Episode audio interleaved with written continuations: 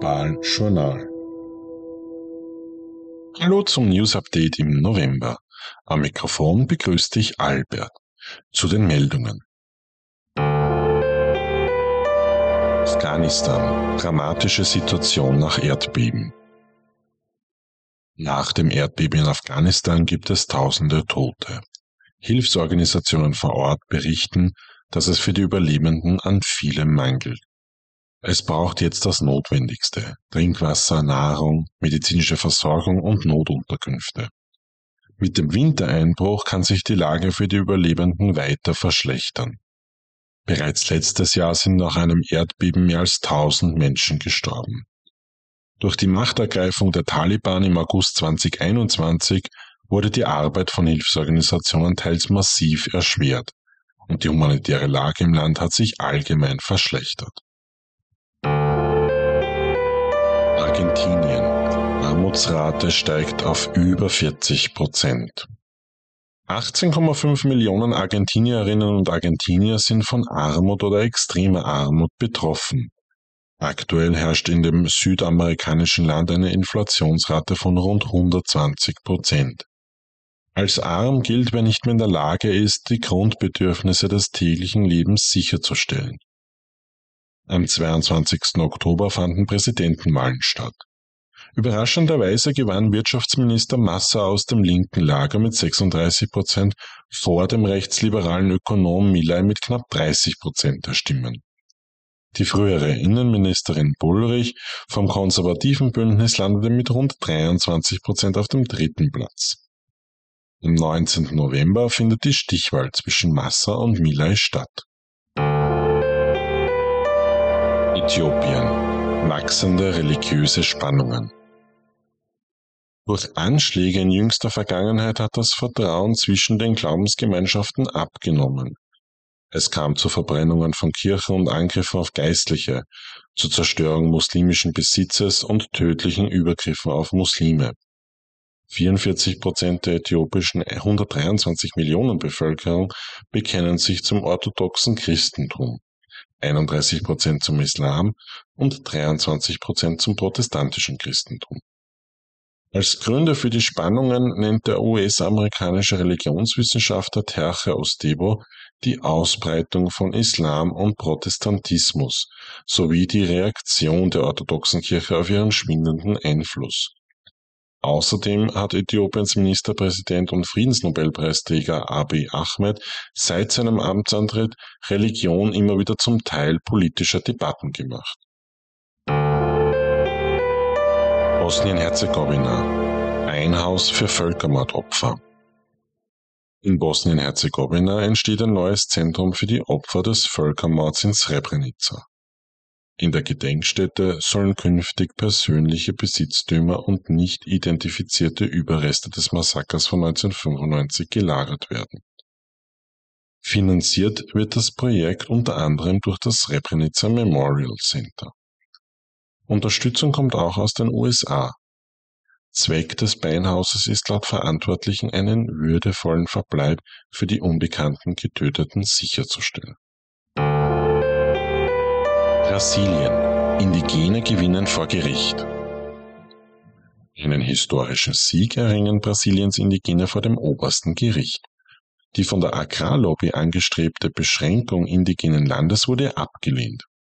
Die Agrarindustrie scheiterte damit in einem jahrelangen Rechtsstreit, um das in der Verfassung verbürgte Recht der indigenen Völker auf Landzuteilung einzuschränken.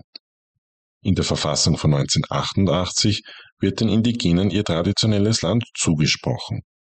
Allerdings wurde darüber gestritten, ob ihnen nur die Territorien zugesprochen werden dürfen, die sie bei Inkrafttreten der Verfassung auch tatsächlich besiedelten. Für Indigene dürfte es nun leichter werden, ihr Land zurückzufordern, das ihnen vor 1988 geraubt wurde. China. Tibet-Aktivist leidet unter staatlichen Repressalien. Das tibetische Zentrum für Menschenrechte und Demokratie verurteilt die anhaltende Verfolgung des bekannten Anwalts für die Rechte der tibetischen Sprache Tashi Wangchuk. Er wurde 2021 aus dem Gefängnis entlassen, nachdem er eine fünfjährige Haftstrafe wegen angeblicher Anstiftung zum Separatismus verbüßt hatte. Seit seiner Entlassung aus dem Gefängnis wird Wangchuk immer wieder in seiner Bewegungsfreiheit und seinen Aktivitäten eingeschränkt. Außerdem sei es immer wieder zu physischen Gewalt gegen ihn gekommen. Im August 2023 sei er bei einer Reise innerhalb Tibets verfolgt und von einer Gruppe Vermummter verprügelt worden. Obwohl er sich in seinen Aktivitäten innerhalb der chinesischen Verfassung und des nationalen Rechtsrahmens hält, scheint er von Seiten der chinesischen Behörden gezielt eingeschüchtert zu werden. Demokratische Republik Kongo. Friedensnobelpreisträger kandidiert für Präsidentenamt. Denis Mukwege ist Arzt und erhielt 2018 den Friedensnobelpreis. Damit wurde sein Einsatz für die Opfer sexueller Gewalt ausgezeichnet. Nun möchte der 68-jährige Christ Staatspräsident der Demokratischen Republik Kongo werden. Am 2. Oktober hat er seine Kandidatur für die Wahl am 20. Dezember bekannt gegeben. In der Hauptstadt Kinshasa hielt er im Rahmen einer Rede fest, dass es seinem Land schlecht gehe und er es retten und dem Volk seine Würde zurückgeben möchte. Im Osten des Landes herrscht Krieg zwischen Armee und Milizen. Es kam häufig zu sexuellen Übergriffen auf Frauen und Mädchen. Über fünf Millionen Menschen sind aus der Region geflohen. Mukwege gründete 1999 ein Krankenhaus in der Region und behandelte seither mehr als 50.000 Vergewaltigungsopfer. Indonesien. Christliche Feiertage werden umbenannt. Künftig ersetzt der landessprachliche Name Jesus Christus die bisherig in Indonesien gebräuchliche arabische Bezeichnung Isa al-Masih. Das Land mit der größten muslimischen Bevölkerung weltweit hat gleich drei christliche Feste als staatliche Feiertage. Karfreitag, Christi Himmelfahrt und Weihnachten. Jemen. Elf Millionen Kinder brauchen Hilfe. Knapp 22 Millionen Menschen im Jemen benötigen aufgrund des Krieges im Land humanitäre Hilfe. Die Hälfte davon sind Kinder. Die meisten Länder der internationalen Staatengemeinschaft haben ihre finanzielle Unterstützung für die jemenitische Zivilbevölkerung teils stark gekürzt. Malawi. Zahl der Straßenkinder nimmt zu.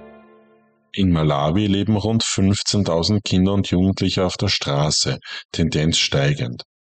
Die wachsende Ernährungsunsicherheit setzt die Familien unter Druck. Die Armut führt dazu, dass die Kinder die Schule abbrechen, weglaufen oder von zu Hause weggeschickt werden. Oft schließen sich Straßenkinder kriminellen Banden an, um zu überleben. Die Jüngsten müssen betteln und stehlen. Sie werden dafür von den Älteren beschützt. Bei den Mädchen ist die Gefahr groß, sexuell missbraucht und ausgebeutet zu werden. Hilfsorganisationen rufen die Regierung auf, dieses Problem endlich zu lösen. Malediven. Neuer Präsident ist pro China. Auf den Malediven wurde Mohammed Muizu zum neuen Präsidenten gewählt. Er löst damit Amtsinhaber Ibrahim Mohammed Soli ab. Beide erhielten im Wahlkampf Unterstützung von muslimischen Hardlinern. Offiziell sind alle 541.000 Bewohnerinnen und Bewohner des Inselstaates muslimisch. Es gibt keine Religionsfreiheit. Die Gesellschaft auf den Malediven orientiert sich in letzter Zeit zunehmend an einer arabisierten Form des Islams. Das spiegelt sich in der Politik ebenso wider wie im Alltäglichen. Beispielsweise wird vermehrt Arabisch gesprochen. Der Kleidungsstil und das Erscheinungsbild der Städte erinnert zunehmend an die arabische Kultur. Der frisch gewählte Präsident verspricht eine stärkere Anbindung an China und fuhr im Wahlkampf eine India-Out-Kampagne, während hingegen der bisherige Präsident Soli eine enge Verbindung zum großen Nachbarn Indien weiter fördern wollte.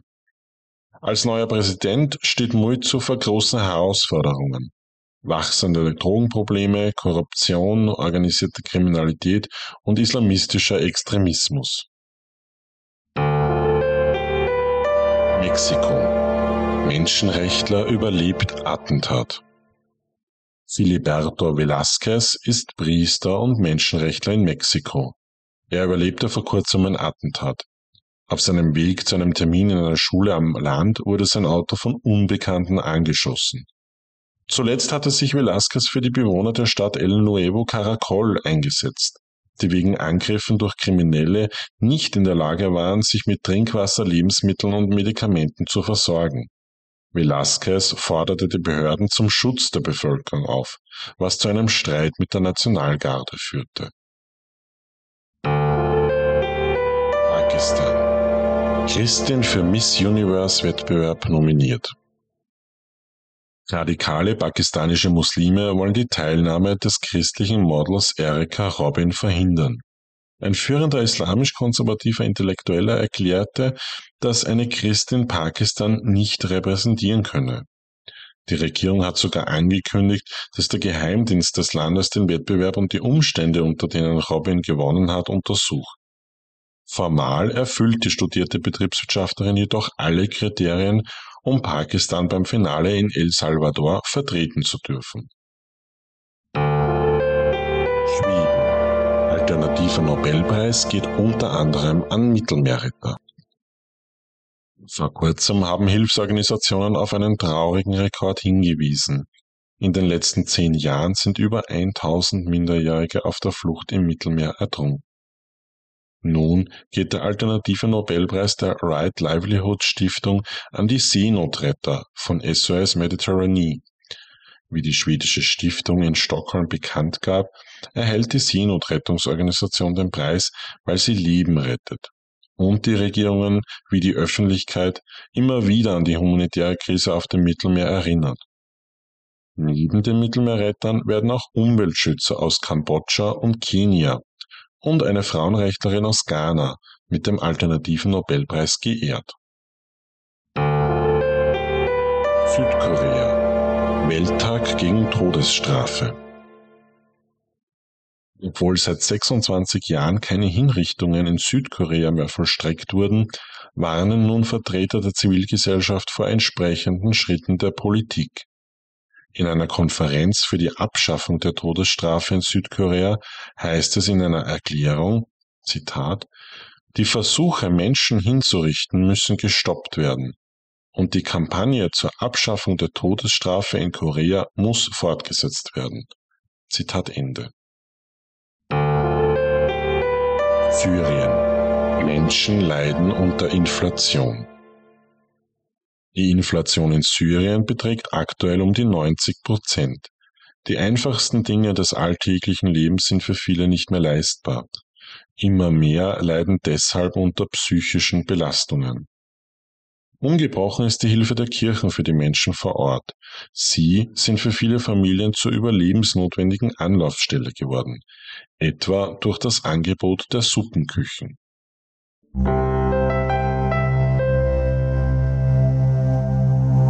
Wir sind nun am Ende unseres News Updates. Wenn ihr Fragen oder Anregungen habt, schreibt uns gerne eine E-Mail an podcast.destination-friede.com. Servus und liebe Grüße aus unserer Redaktion in Wien.